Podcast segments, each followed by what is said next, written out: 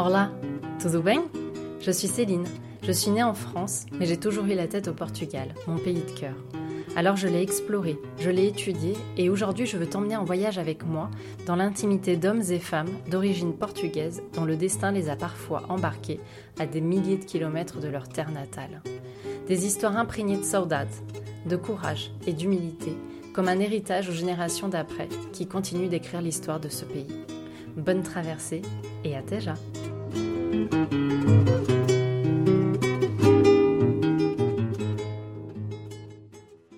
Pour ce nouvel épisode, j'ai eu le plaisir de recevoir Anne-Isabelle Freitas à mon micro. Anne-Isabelle est une artiste avant tout. Elle est peintre, cinéaste, enseignante à l'université et elle multiplie les projets autour de la musique et du théâtre. Vous l'entendrez à son magnifique accent, Anna Isabel habite en région parisienne depuis 2015. Elle vient de la région de Trás-os-Montes et Alto Douro, de São Martinho Diante, un village portugais qui l'inspirera toute son enfance grâce à ses paysages pleins de caractère. Dans cet épisode, nous retraçons son parcours, de son enfance libre au village, entourée de sa famille, à son arrivée à Paris. Elle nous fait réfléchir à la richesse des moments simples, au temps qui passe et à l'urgence d'encapsuler les mémoires de nos anciens. Au fil de son témoignage, vous entendrez des extraits de ses nombreuses créations documentaires, un récit plein de douceur et d'amour, une ode au vivre ensemble, à la terre, aux racines et à la famille. Anne-Isabelle Freitas est une rêveuse acharnée, libre et consciente. Vous ne serez pas insensible à son travail autour de la mémoire, celle qui évapore les souvenirs et les savoirs si précieux celle des émotions et des sensations que de nombreux Portugais de France ou d'ailleurs décrivent si bien. Je vous laisse découvrir le récit d'Anne-Isabelle et à Teja. Je m'appelle Anne-Isabelle Freitas, je suis euh, portugaise et euh, j'habite à Paris, en région parisienne depuis 2015. Je viens d'un village qui s'appelle São Martinho Diante, euh, à Vila Real. Euh, dans la région de Trás-os-Montes et Alto Douro. Qu'est-ce que je fais? Je fais plein, plein, plein de choses différentes, mais toujours un peu autour des arts. Vu que j'ai une licence en beaux-arts, euh, je fais de la peinture depuis, euh, depuis des années et je fais aussi du cinéma. En plus, je fais un doctorat et j'enseigne à l'université. Je, je fais, j'ai toujours fait des petits projets euh, en musique, en théâtre, euh, et euh, donc chaque année, je, je, travaille soit plus dans une, chose, soit plus dans, dans un autre, mais toujours avec deux, trois projets euh, qui se passent en même temps. Donc ma famille, c'est tout récent, mais maintenant c'est moi, mon mari et un bébé qui va arriver en mai. Donc, je suis euh, née vraiment dans un tout petit village, ce qui veut dire que euh, j'étais très très libre. Il y a une petite histoire dans la famille qui est vraie, mais que ça fait un peu l'anecdote et ça montre un peu ma personnalité depuis très très jeune.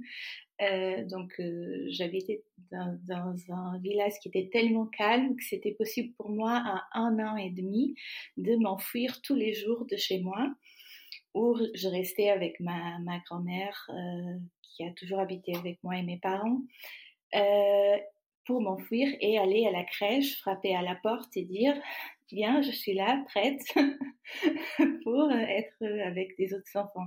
Parce que j'habitais euh, vraiment à côté de la crèche des trois ans et je, regardais les enfants passer et je voulais aussi aller à l'école comme tout le monde.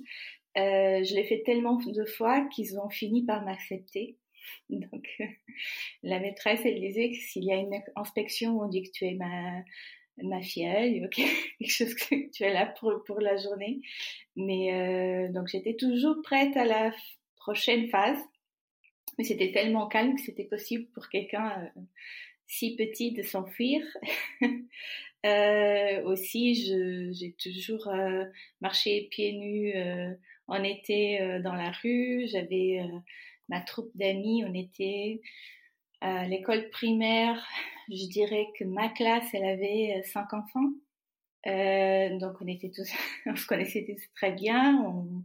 On montait sur les arbres, on tombait très souvent. Euh, et on faisait, j'allais à l'école à 6 ans euh, toute seule aussi, toute seule ou avec mes amis à pied. Donc j'ai eu beaucoup, beaucoup de, de liberté.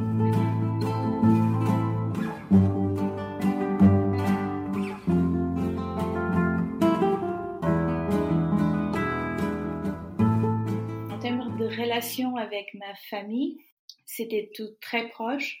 Donc j'ai une très grande famille plutôt du côté de ma mère, un peu plus petite du côté de, mon père. Mais les deux familles, elles habitent à 4 km de distance, donc vraiment les, les, racines des deux familles. Euh, donc j'habitais déjà avec mes parents, ma grand-mère et après mon frère qui, qui a moins 5 ans que moi.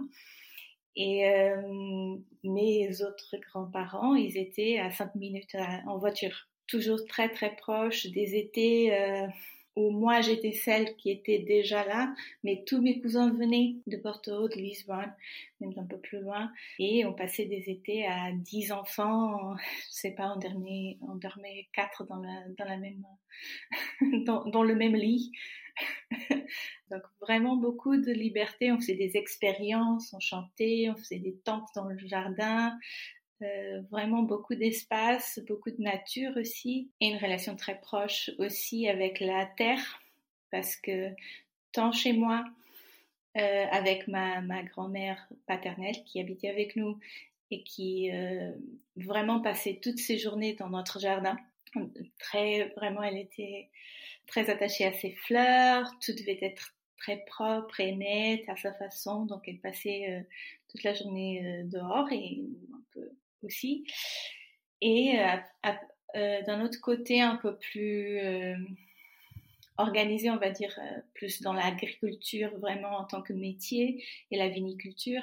mes grands-parents maternels qui avait des vignes, on plantait des, pommes de terre, euh, il y avait des saisons pour tout, l'huile d'olive. Depuis beaucoup d'années qu'on fait plus ça, mais quand j'avais, je sais pas, euh, 5, 6 ans, euh, vraiment euh, tuer, le cochon, vraiment des, énormes moments vécus en famille parce que on, on l'a toujours fait ensemble. Encore une fois, le, les tantes, les oncles, ils revenaient avec tous les cousins et on faisait les vendanges ensemble. on essayait de chanter, d'apprendre les chansons avec ma grand-mère euh, et mon grand-père qui dansait tout le temps et chantait tout le temps en, travaillant. Donc vraiment une enfance très très libre et très connectée euh, à la nature et à la famille.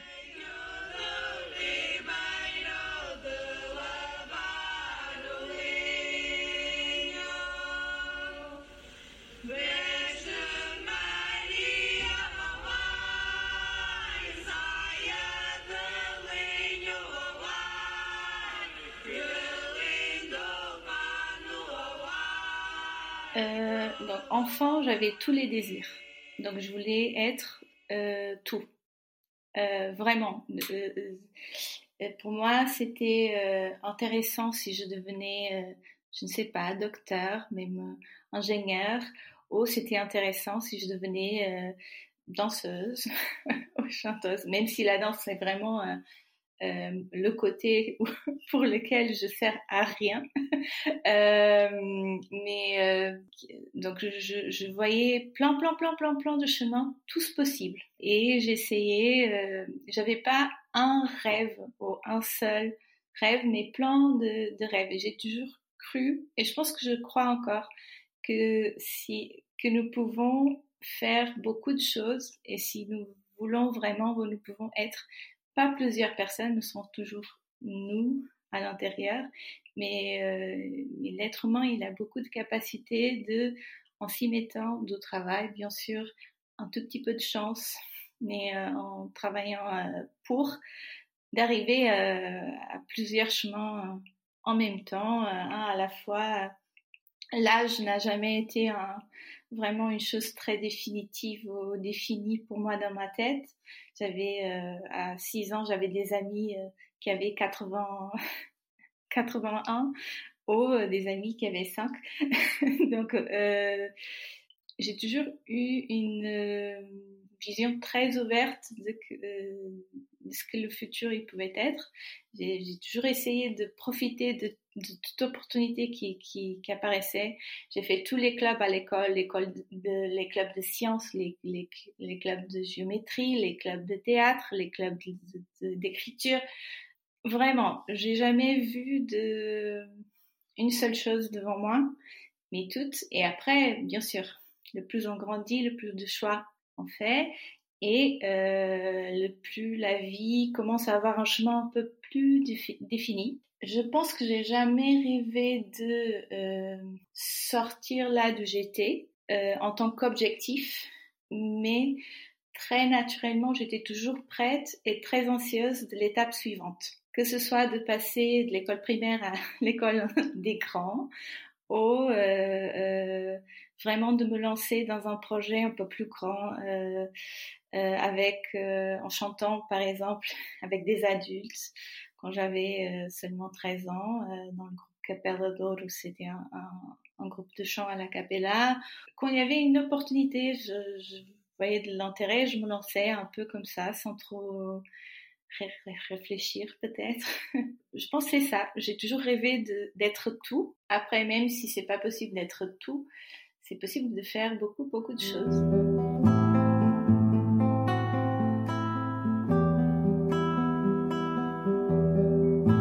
Donc mes grands-parents, des deux côtés, ils étaient des agriculteurs.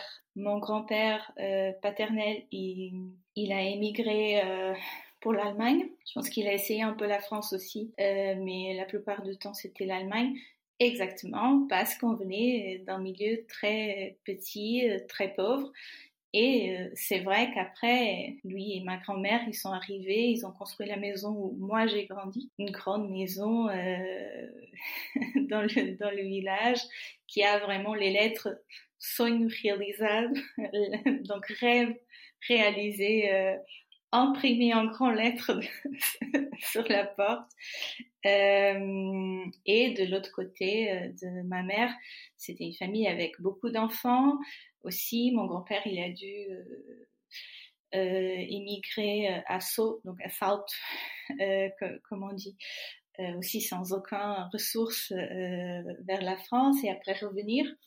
Donc, pour moi, même si l'immigration, elle était pas exactement, c'est quelque chose que j'ai découvert plus tard, qui faisait part de ma famille aussi, parce que moi, j'ai je suis née au Portugal, mes parents y étaient, mes grands-parents, mes grands-parents y étaient. Je pense qu'aussi au Portugal, il y a un peu cette euh, question de silence sur les choses qui sont difficiles. Au euh, et euh, par exemple mon grand mon grand-père euh, paternel je l'ai pas connu parce qu'il il est mort un mois avant ma naissance euh, donc il pouvait pas me raconter toutes ces histoires. Et euh, mon grand-père maternel il était un grand conteur. Il adorait raconter plein plein de choses. Mais tout était heureux. Tout était dans la chanson ou dans les choses qui se sont bien passées. On n'a jamais vraiment euh, parlé de choses difficiles, mais tout ça pour dire que je viens d'une famille qui ne comprend pas très bien comment moi je peux prendre toutes mes carrières artistiques et transformer ça, transformer ça dans une euh, liberté, stabilité financière et pas que financière, émotionnelle, tout, tout ça. Euh, donc, même si j'ai eu cette liberté, j'ai dû la gagner, j'ai dû prouver. Toujours à chaque étape, j'ai dû prouver pourquoi ce chemin. Je me suis rendu compte qu'il y avait un espèce de chronomètre sur euh, les choses que j'avais vécues et le temps euh, pour continuer à les vivre. Donc moi et mes cousins ont commencé à grandir, euh, les familles le, autour de mes grands-parents, ils se commençaient à former d'autres familles. Donc mes tantes commençaient à devenir grand-mère elles-mêmes. Donc même Noël, Pâques, euh, là où pendant toute ma vie on était tous ensemble, on commençait à chacun avoir d'autres endroits où, aller. Mon grand-père, même si on le voyait pas du tout et c'était très tabou dans ma famille, il était déjà malade euh, avec un cancer. Euh, donc je je commençais à avoir la fatigue qui commençait à s'installer et je voulais surtout, ne sais pas, garder euh, ces moments euh, dans ce temps-là, pendant qu'ils étaient euh, vrais et vivants. Et je pense que pour mon premier projet de master, c'était ça.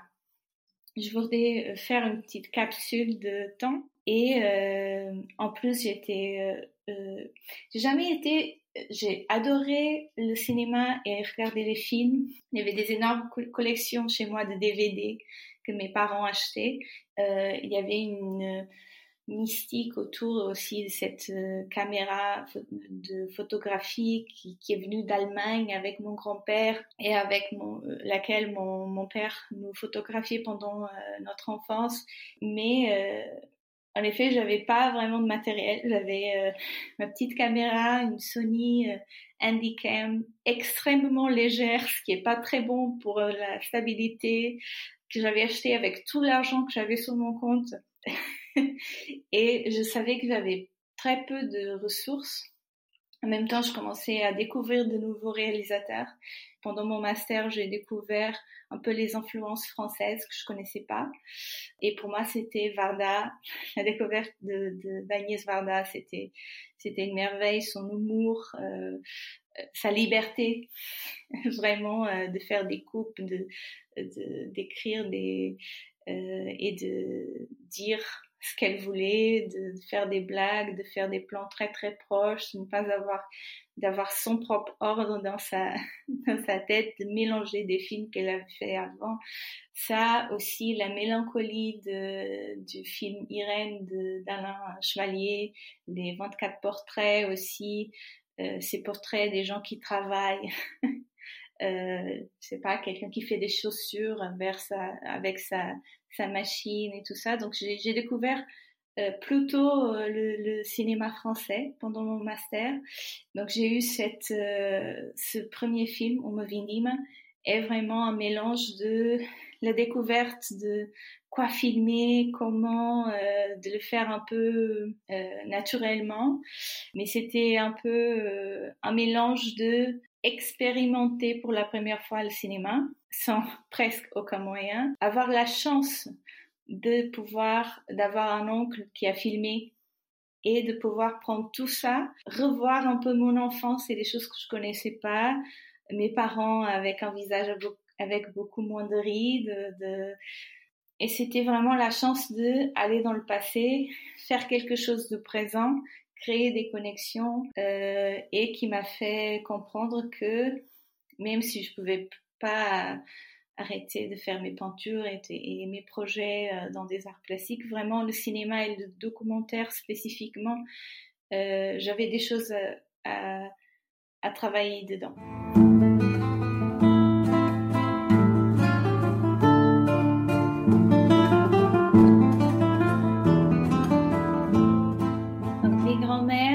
Sont vraiment des, des, des femmes incroyables. Euh, je suis un peu suspecte, mais, euh, mais qui sont extrêmement différentes. Elles viennent de la, de la même époque, euh, avec des vies un peu différentes. et pour moi, elles sont un peu le reflet de deux façons de vivre et de comment le temps passe tellement vite ou a passé tellement vite pendant leur vie. Qu'est-ce que je veux dire? De l'invention ou l'arrivée de téléphone à la télé, à tout ce qu'on a euh, maintenant, euh, d'une vie euh, dans un petit village à l'intérieur pendant la dictature à une nouvelle vie pour le pays, mais qui vraiment n'a pas grand changé grand chose à leur vie. Euh, ma grand-mère Ijmenia, euh, qui, euh, qui a un nom spectaculaire dans, dans la famille de, de, mon père. Il y a toujours ces noms. Euh, Aurélio, c'est mon, mon grand-père, mais Francine, Ottilie, donc des noms que, que, que, j'adore et qui sont pas très fréquents.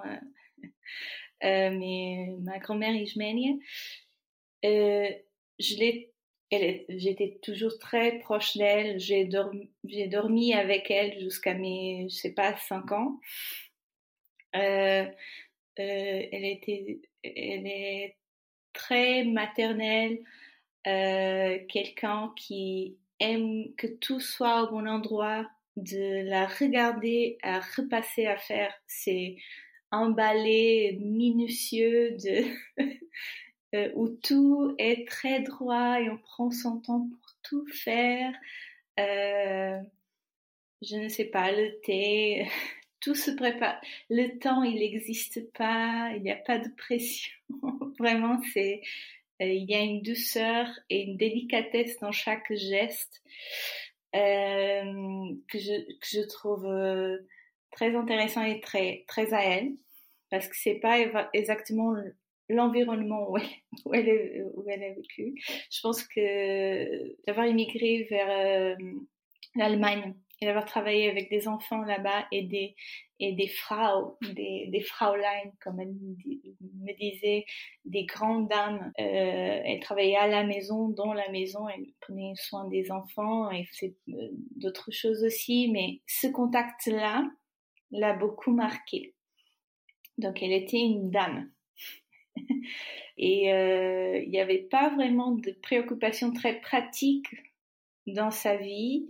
Elle, elle habitait son jardin et sa vie qu'elle rêvait dans sa tête. Je ne sais pas si elle vivait dans, même dans sa propre réalité, mais je, parle dans le passé, même si elle est encore vivante, parce que elle a beaucoup changé, donc sa mémoire, elle, euh, est partie.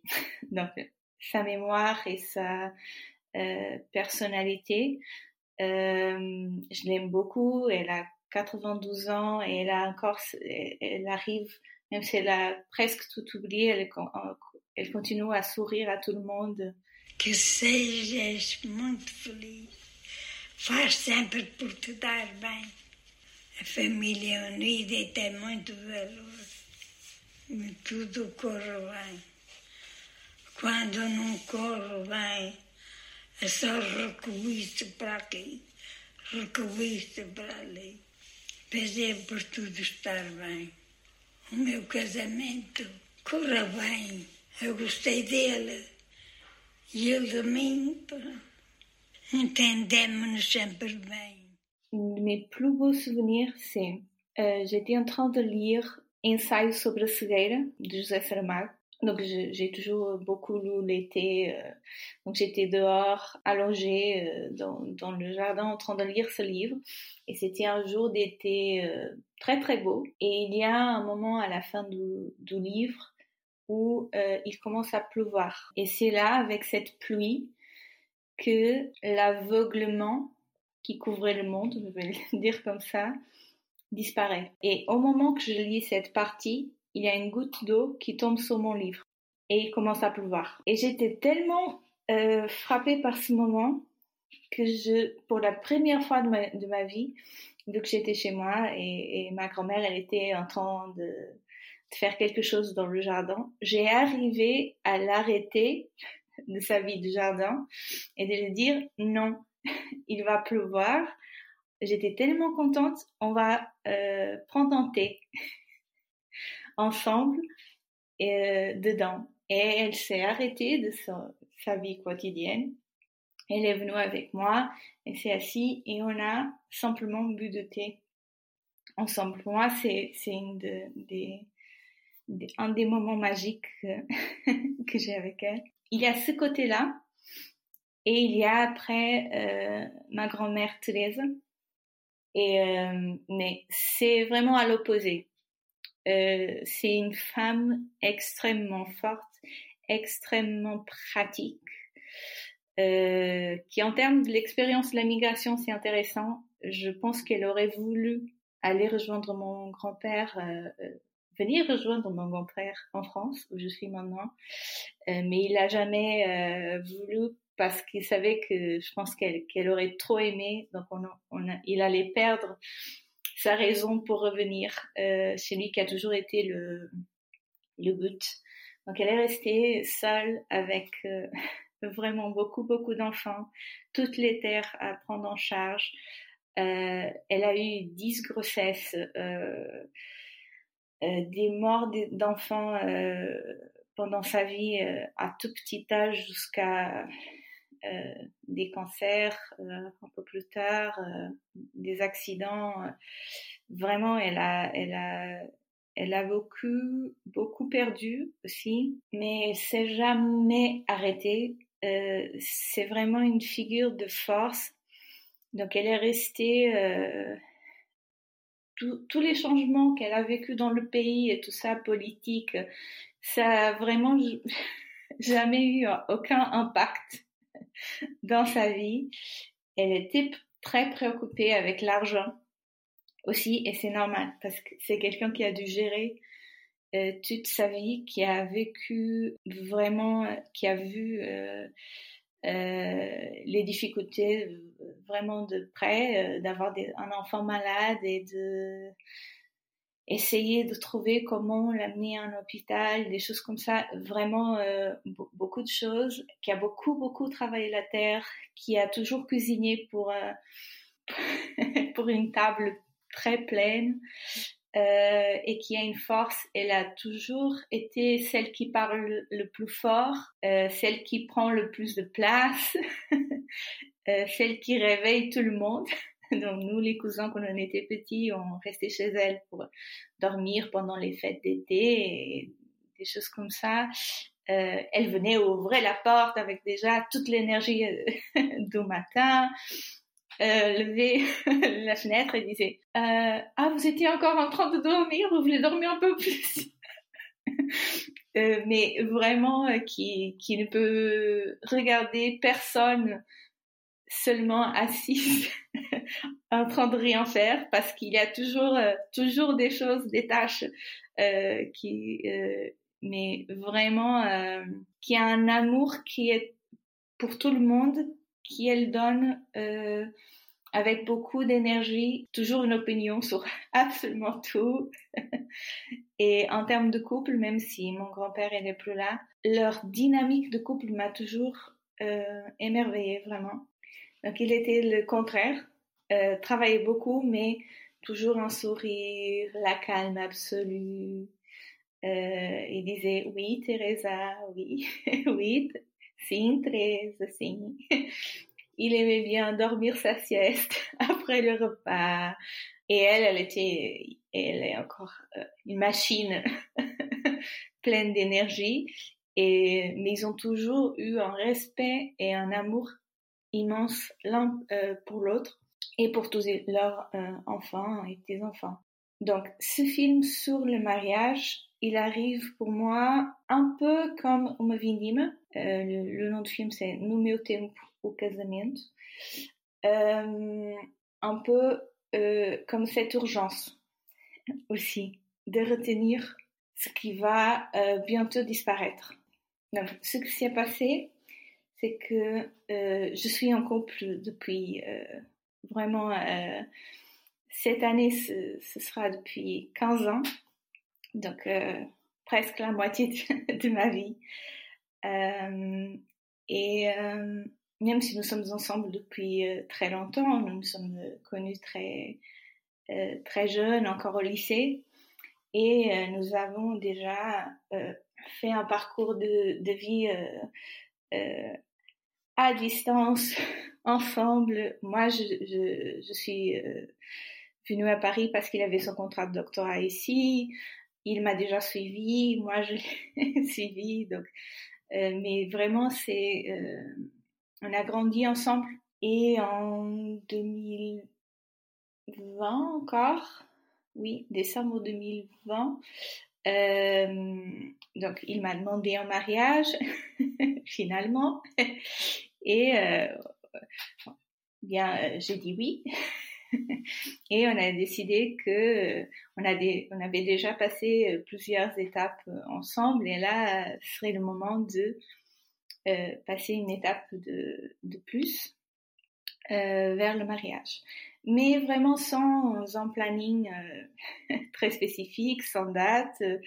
Euh, c'était encore la pandémie en plus parce que donc on n'avait pas exactement de, on n'était pas pressé non plus, mais euh, en même temps euh, il y avait une indéfinition complète de tout ce qui est pratique, donc les confinements et tout ça. Et il faisait quelques temps qu'on n'allait pas au Portugal non plus pour voir la famille à cause de, de tout ça. donc on était fiancés, mais pas avec un plan euh, très très spécifique. Euh, en juin, j'ai pu finalement euh, aller au Portugal parce que j'avais déjà une idée d'une autre visite et des, conversations vidéo que ma grand-mère Isménia, elle sa mémoire, ça durait pendant des années, c'était un déclin très très douce mais là que ça commençait vraiment à, s'effacer, sa mémoire. Et euh, en juin, j'ai finalement pu, juin 2021, j'ai finalement pu euh, y aller euh, et la retrouver. Et là, c'était un grand choc parce que vraiment, il y avait plus grand chose de sa mémoire. Et même sa condition physique, elle venait de tomber. Euh, la première fois que je l'ai vu sur une euh, chaise roulante, euh, il, y a, il y a eu quelque chose de très fort. Et même si le projet du film, il était déjà vers que mes deux grands-mères me racontent comment c'était leur jour de mariage, si avant l'idée du film, elle était un peu plus sur euh, ce côté documentariste de comprendre que euh, il y a 50 ans ou 65 ans, euh, les mariages se passaient différemment, qu'il y avait différentes étapes, qu'on attendait des choses différentes, il n'y avait pas de robe blanche, c'était un, petit costume, qu'il y avait que les choses s'y passaient euh, qu'il y avait des traditions qui maintenant sont perdues et qu'on a remplacées par des choses un peu américaines. Au début, c'était un peu ça, l'idée du film. Mais j'ai vite compris que en, rencontrant ma, grand-mère Ismenia et euh, que le film il serait aussi sur la mémoire euh, et que c'était un peu plus urgent que ça euh, de non seulement de faire ce film mais de me marier. Donc c'était j'ai filmé et c'était très dur. Donc je l'ai filmé en juin et là j'ai parlé avec Fernando qui est, mon mari et je lui ai dit euh, le mariage on le fait parce qu'on veut aussi voir tout le monde ensemble, aussi pour la première fois euh, dans plus ou moins deux ans parce qu'on n'a pas eu euh, la chance, à part euh, les funérailles de mon grand-père, on n'a pas eu la chance d'être tous ensemble. Euh, donc je me suis dit, on se marie dans trois mois. Cette tournage, elle est un peu devenue aussi la décision de d'un mariage cette même année pour qu'elle puisse venir, pour qu'elle puisse euh, être euh, au moins à l'église. Et c'est un peu comme ça que, ça s'est passé. Donc ça a un peu déclenché un processus de préparation de mariage en trois mois, ce qui est suffisamment, plus que suffisant, mais euh, un peu plus plus pressé parce que je voulais vraiment que ma grand-mère ait cette mémoire après euh, plus que qu'elle ait cette mémoire, qu'elle le vit. Après, si elle va l'oublier les cinq minutes d'après, c'est pas important. Mais au moins, je voulais euh, qu'elle soit là. Euh, et heureusement que je l'ai fait parce qu'après, ma grand-mère Thérèse, elle a commencé aussi à donner des signes de, de perte de mémoire. Donc, la conversation que j'ai eue en juin et qui est dans le film, elle serait beaucoup différente en ce moment euh, serait très très différente en ce moment. Donc au moins elle, elle a vécu en pleine forme euh, avec ses enfants, toute la famille autour, euh, et euh, ce serait un peu différent maintenant, même si si le temps qui est passé n'est pas si grand. Ça pourrait vraiment donner un film qui est encore une fois très intime, mais qui fait un peu miroir aux histoires de plein de personnes, je pense. Non seulement le, la question de comment on se mariait avant, mais cette question de relation grand-mère, petite fille, de passage et de apprentissage et aussi oubli. E o dia do casamento disse que uh, andou a organizar as coisas. Como é que isso se fazia? Como é que se organizava? fazia, organizava-se então. A comida era feita em casa. Tinha que ir a uma pessoa fazer. E antes dos dois outros dias ia fazer os bolos, aqueles bolos. E depois, naquele dia, ia madrugada ou à noite para fazer as tripas. Ia outro dia, pronto, fazia-se o arroz, fazia-se aquelas coisas todas. E, e ainda se lembra do que é que se comeu no dia? Ah, lembro. Foi arroz é, e tripas. E depois batata assada e cabrito. Não havia leitão. Primeiro não se falava em leitão. Era cabrito. E depois as sobremesas. Não faltou nada. Ainda assim foi tudo bem. Comia-se bem primeiro. Mon arrivée à Paris, euh, euh, elle était av donc avant d'arriver, euh, la seule fois que j'étais à Paris, c'était pour un voyage avec mon copain à l'époque et euh, des amis euh, en 2013. Donc c'était très court et c'était un peu euh, touristique et Disneyland et un peu tout ça. mais il y avait quelque chose, moi et Fernando, on se regardait déjà et on se disait peut-être que dans cette ville, je, pense qu'on on pourrait y vivre. Euh, il y a le côté artistique, il y a plutôt pour moi, il y a aussi quelque chose euh, de mythique dans cette euh, ville et connecté aussi à une histoire avec le Portugal et des artistes. Donc, il y avait quelque chose. En arrivant, avant d'arriver, Fernando, il, habitait euh, déjà à la Maison de Portugal, de la Cité internationale universitaire de Paris. J'avais déjà le privilège d'arriver et de ne pas avoir à, prendre en compte toute la bureaucratie française qui tourne en boucle beaucoup. Donc, pour avoir, je, me rappelle que j'essayais d'avoir une compte en banque en arrivant parce que c'est quelque chose d'un peu basique mais qu'il faudrait et que les banques me refusaient toutes parce que j'avais pas un contrat de travail. Pour avoir un contrat de travail, il faut une adresse. Pour avoir une adresse, il faut avoir un compte en banque et un contrat de travail. Donc Paris c'est pas l'endroit le plus simple pour s'y mettre et je savais déjà que j'étais beaucoup aidée par le fait d'avoir une résidence à la Cité internationale j'avais déjà l'énorme chance d'avoir un atelier de peinture, euh, ce qui était énorme. L'atelier de peinture, il était plus grand que, notre chambre euh, à la maison de Portugal. Donc j'avais euh, au moins ce support de savoir qui ça, serait possible. en plus, quelques expositions. Mais il me fallait maintenant m'introduire dans cette ville pour ne pas être trop rattaché au Portugal non plus, ou à la Maison du Portugal en tant que seule euh, chose, et trouver euh, des moyens pour, euh, pour survivre. La première chose que j'ai fait et que j'ai trouvé, c'était un stage avec la sculptrice Eva Jospin. Elle était en train de créer une œuvre monumentale pour le Louvre qui s'appelle Panorama. J'ai trouvé une façon encore par le lien de mon université à Lisbonne de faire un Erasmus pour pouvoir faire le stage en France. Euh, je ne parlais pas très bien, donc il y avait euh, le problème de la langue. Je comprenais euh, tout, ou presque tout, mais je n'avais pas l'aisance de vraiment parler parce que j'avais beaucoup de choses à dire, par exemple dans mon stage ou d'opinions à donner. Même pendant le déjeuner, on discutait des choses et je, n'arrivais pas.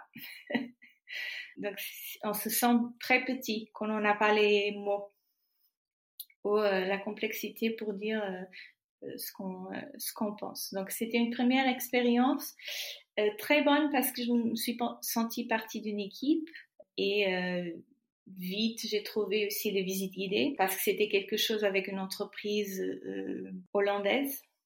J'ai créé mon propre entreprise sans trop savoir comment créer une entreprise parce que j'ai trouvé un petit boulot de traduction à faire que je pouvais faire chez moi. Après, j'ai commencé à faire de théâtre aussi à la cité, euh, à la maison de Portugal.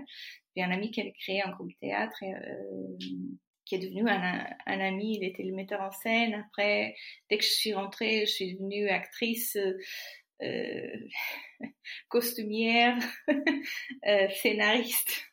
Euh, et là, euh, à la Maison de Portugal et à la CTU, je me suis sentie de plus en plus chez moi, euh, mais quand même dans un environnement très contrôlé.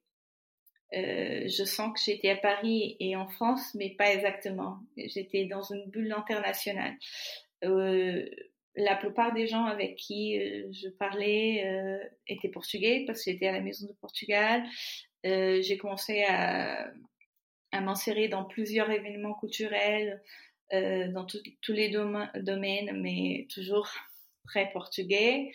Il y a une fois, parce que j'ai chanté de chant alentejano aussi, un peu par le biais de la Maison de Portugal, euh, et il y a Tiago Pereira, da música portuguesa a gostar dela própria, qui est venu faire un film sur notre groupe et qui m'a interviewé devant la Maison du Portugal.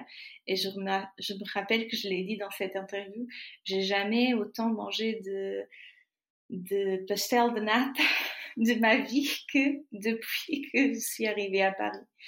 Donc, euh, c'est une image un peu de, ce que je vivais au début. Euh, au fur et à mesure, quand j'ai commencé à avoir des amis français, à travailler avec des entreprises françaises aussi, je, faisais des cours, euh, des ateliers de art et éveil musical, donc art plastique et éveil musical pour des bébés avec des crèches et avec une entreprise privée. Et là, c'était vraiment ma, première expérience professionnelle dans des équipes françaises avec des Français. Et là, je commençais euh, un peu à entendre euh, la question de ah tu es très portugaise ou euh, il y avait il y a il, y a encore beaucoup de jugements et d'idées préconçues sur sur la nationalité portugaise. À chaque fois que je disais une chose sur mes cours ou que, j'appuyais que je pouvais pas, pas avoir plus que huit bébés dans la même salle, elle m'en mettait 14. Elle riait de ce que je disais et disait ah tu es tellement portugaise, des choses comme ça. D'autres choses tout simples dans la rue. Euh, je rentre dans un magasin et que j'ai besoin d'aide et je, dis non merci ah je sens un petit j'entends un petit accent. Euh, moi, je disais, oui, je suis portugaise. Vous êtes sûre? Je ne sais pas, c'est parce que, euh, je sais pas si mon apparence, elle est pas, je suis, un peu grande pour une fille portugaise, mais euh, ah, je dirais pas. Euh, une fois à l'UNESCO, par exemple, j'étais, j'y étais pour, je pense que c'était la première journée journée de la langue portugaise le 5 mai. J'y étais pour un événement et il y a un monsieur qui... On commence une conversation comme ça, comme euh, partir de rien, et il me demande qu'est-ce que que je fais, quelle est ma nationalité? Donc on était dans un milieu lusophone, mais euh, pour une célébration lusophone à l'UNESCO, et je lui ai dit je suis portugaise euh, et je suis peintre. Il m'a dit, ah, très bien, j'ai besoin de quelqu'un pour peindre la chambre de mon fils. Je ne, je ne pense pas qu'on parle de même, de même genre de peinture.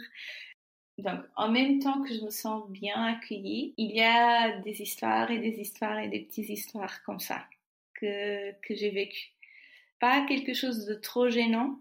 Euh, je n'ai aucun problème en expliquer où c'est le Portugal, des choses comme ça, mais plein de choses que j'entends. Par exemple, j'ai fait, euh, je travaillais sur une foire à Montmartre en vendant des produits portugais. Et il y a un couple qui arrive et qui me dit ah trop bien les femmes portugaises je prends toujours mes nounous. Mes nounous elles, sont toujours portugaises elles sont, elles sont gentilles et elles veulent pas beaucoup. Donc il y a plein, plein, plein de petites choses et de grandes choses que je que j'ai commencé à reconnaître d'un côté un peu où les personnes elles attendent que je sois toujours très docile.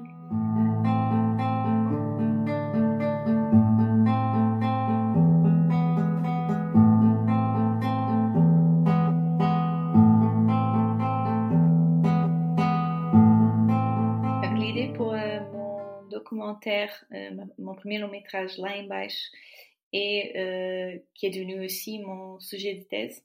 Donc l'immigration, le folklore dans l'immigration portugaise en France, folklore portugais était venu un peu de ce que je viens de dire sur mon arrivée en France. J'ai pu contacter euh, d'une façon très naturelle avec euh, plusieurs associations euh, portugaises en France. J'étais un peu invitée à, certains événements et je me suis rendu compte, un, qu'il y avait une quantité énorme d'associations, que les Portugais qui habitaient en France depuis de différentes euh, années, histoire de vie, connexion au Portugal euh, par la famille ou pas, qu'ils étaient très organisés. Organisés séparément. Donc il y a quand même, je pense que je peux parler de différents mondes portugais à Paris. Certains un peu plus intellectuels, certains un peu plus universitaires, certains un peu plus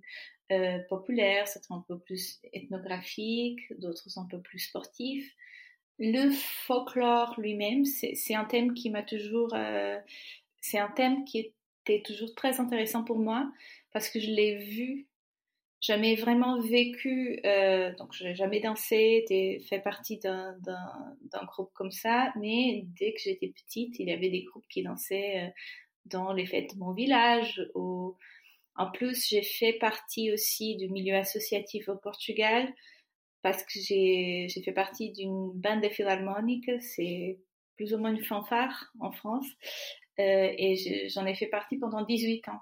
Donc, je, je c'est quelque chose qui m'intéresse, euh, cette chose de pourquoi on fait partie des groupes comme ça de façon volontaire, donc pas payé. Euh, la passion que chacun y met pour son instrument ou pour la musique en général ou pour être ensemble et boire euh, quelques bières. Vraiment, euh, ce, sens de communauté simplement pour dire être ensemble faire partie euh, d'un groupe. Donc ça m'a toujours intéressée et je l'ai vu ici. Et je ne m'attendais pas. Un, le côté folklore, vraiment euh, costume, danse, euh, musique traditionnelle. Et deux, le côté d'immigration qui vient compliquer beaucoup les choses. Donc euh, normalement, c'est une représentation d'une région très spécifique. Au Portugal, c'est très simple, c'est là où on est on est né, où, on, vit. Euh, ici, euh, c'est un peu plus flou parce qu'il y a dans un groupe des gens de plusieurs régions différentes. Donc comment choisir ça? J'ai voulu savoir plus. Ça m'intriguait un peu. Il y a un autre côté aussi à cette histoire, c'est que quand j'étais, euh, j'ai fait, euh, c'est pas pendant mon Erasmus, mais pendant que je chantais à Lisbonne, dans la chorale euh, de l'université de Lisbonne, j'ai fait euh, un échange en Italie, dans le sud de, l'Italie, avec un, groupe folklorique. Nous, on venait chanter des chansons plutôt de chorale, et eux, ils avaient un groupe folklorique. Et je me suis rendu compte que dans ce groupe folklorique, tout était très similaire à ce que j'avais vu dans le nord de Portugal, dans les groupes folkloriques que je connaissais. Et ça m'a un peu frappé parce que le folklore, normalement, ce serait quelque chose de très spécifique à une région, euh, de très traditionnel, qui est passé de génération en génération. Mais c'était tellement similaire. C'était le nord de Portugal, le tout sud de l'Italie, euh, les mêmes couleurs. Il y avait des chansons qui, si je changeais les paroles, je pouvais presque les, les comparer euh, directement. Donc ça, c'est quelque chose qui m'avait frappé une fois, une petite idée avec laquelle j'avais jamais rien fait. Euh, et après, en arrivant en France, je vois un peu la même chose. Cette fois, c'est une représentation du, Portugal, mais euh, avec une force. Après, j'ai essayé de chercher et j'ai vu que les autres communautés, les communautés italiennes, les communautés, je ne sais pas, espagnoles, n'avaient pas gardé ça. Donc c'est quelque chose de très portugais ici en France. Donc c'est là que ça arrive. Donc dans cette euh, arrivée euh, en France. Après, j'ai commencé à connaître une personne ici, une personne là-bas, euh, qui étaient dans le dans des groupes folkloriques. J'ai commencé à demander et j'ai créé un peu mon projet pour le film. Ce que je dis toujours, c'est que j'ai choisi trois groupes, mais ils m'ont aussi choisi. Et euh, c'était très simple, c'était les suivre partout, plonger dans ce monde parce que je connais, j'y connais rien, et leur laisser m'expliquer. Après, c'est est-ce qu'il y avait un peu de méfiance? Oui. Est-ce qu'au début, tout le monde parlait beaucoup euh, C'était un peu plus froid au début, mais c'est normal. Mais moi, je m'habituais un peu à eux. Et, euh, et, heureusement, ils ont pris de plus en plus confiance avec moi. Et ça s'est fini vraiment par des gens qui ont, ouvert leur vie leurs pensées, leurs émotions pour moi dans des interviews. Folclore, vamos dizer que é uma segunda vida, uma segunda, não sei, é qualquer coisa dentro, eu falo por mim depois, é, dentro de mim é, faz-me viver. É, porque, claro, aqui em França a vida é, não vou dizer que é muito complicada, mas é, é dura, estamos longe da família e bah, dos nossos, onde fomos criados. E para passar um bocado de tempo e uh, esquecer um bocado os problemas, o folklore ajuda. Donc de ce que j'ai vu et euh, vraiment à titre un peu euh, personnel de ce que je pense, je pense qu'on voit très bien les différentes générations. Les objectifs ils sont pas les mêmes, je pense. Il y a une base commune et un sentiment de devoir aussi que je trouve intéressant. Euh, principalement pour les plus jeunes. Mais je pense que, un, c'est très personnel. Donc chaque personne, chaque famille a des raisons euh, différentes pour, euh, pour y être. Et je dis chaque famille parce que c'est quelque chose qu'on fait en famille. Des groupes qui rentrent parce que c'est l'enfant qui veut rentrer ou parce que le père y est depuis toujours et les enfants ils vont parce que c'est l'endroit où les parents sont. Il y a plein de, raisons et de choses différentes. C'est quelque chose qu'on fait en famille. On quitte un groupe parce qu'on s'est fâché avec quelqu'un. On va vers un autre. C'est très, très, très personnel. Je, les vois vraiment comme une énorme famille, un peu dysfonctionnelle, parce que toutes les familles le sont. Et euh, après, comme dans n'importe quelle famille, chaque génération a ses propres buts, a ses propres désirs, et ça change beaucoup. Ce sont des générations qui ont un rapport avec euh, la technologie, la tradition, euh, la façon d'apprendre complètement différent, qui ont qui ont des langues maternelles différentes. Donc le rapport même à la langue dans la, dans la chanson, c'est différent. J'ai vu les femmes prendre en charge beaucoup de choses maintenant. Je trouve qu'historiquement, les directions euh, étaient plutôt masculines et, euh, et c'était plutôt quelque chose comme ça. Ça a changé, la société a changé. C'est plutôt les femmes qui ont pris, qui ont pris maintenant, qui ont pris le deuxième flambeau, donc euh, la deuxième génération, et qui ont voulu aller plutôt soit les, dans l'ethnographie, soit dans la danse, soit faire des recherches au Portugal, des choses comme ça. Il n'y a plus cette séparation exactement de la cuisine et de la culture. On peut s'intéresser à différentes choses, euh, même si les rôles, euh, même au Portugal, c'est une société paternaliste un peu. mais, je pense que même dans ces groupes, on voit ça. Et, euh, les jeunes, je, je vois que ce ne seront pas tous mais que quelques-uns ont une vraie passion pour ce qu'ils font là. Et quand je dis une vraie passion, c'est ils se passionnent dans des sujets, dans des thèmes, que ce soit la chanson, que ce soit un instrument spécifique. Donc, euh, je pense que ceux qui vraiment ont cette flamme qui s'est, qui est un peu apparue, ils vont rester, mais pas, mais pas tous, et ça va beaucoup changer.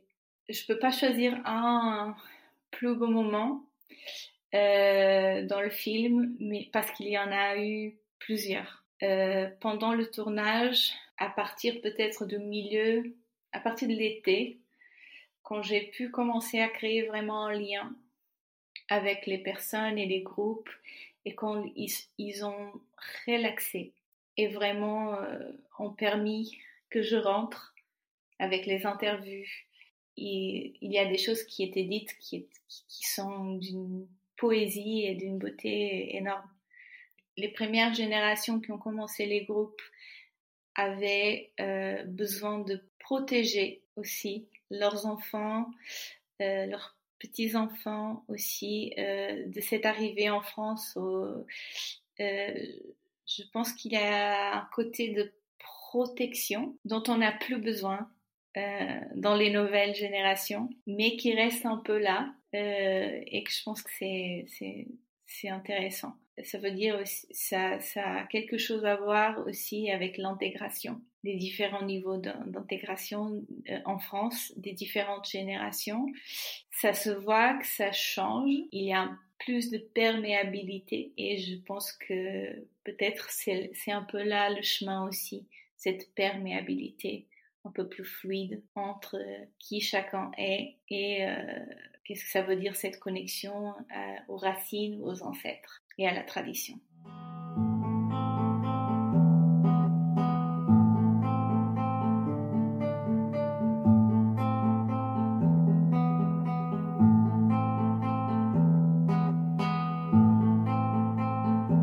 Euh, ce que je voulais faire, c'était montrer ce monde et laisser les personnes nous emballer et aussi arriver à traduire dans un, film toutes les émotions, les sensations, les odeurs. Je sais que c'est quelque chose qui se transmet pas, mais tout ce monde euh, qui est très euh, vivant et très portugais aussi. Mais vraiment, c'est le montrer.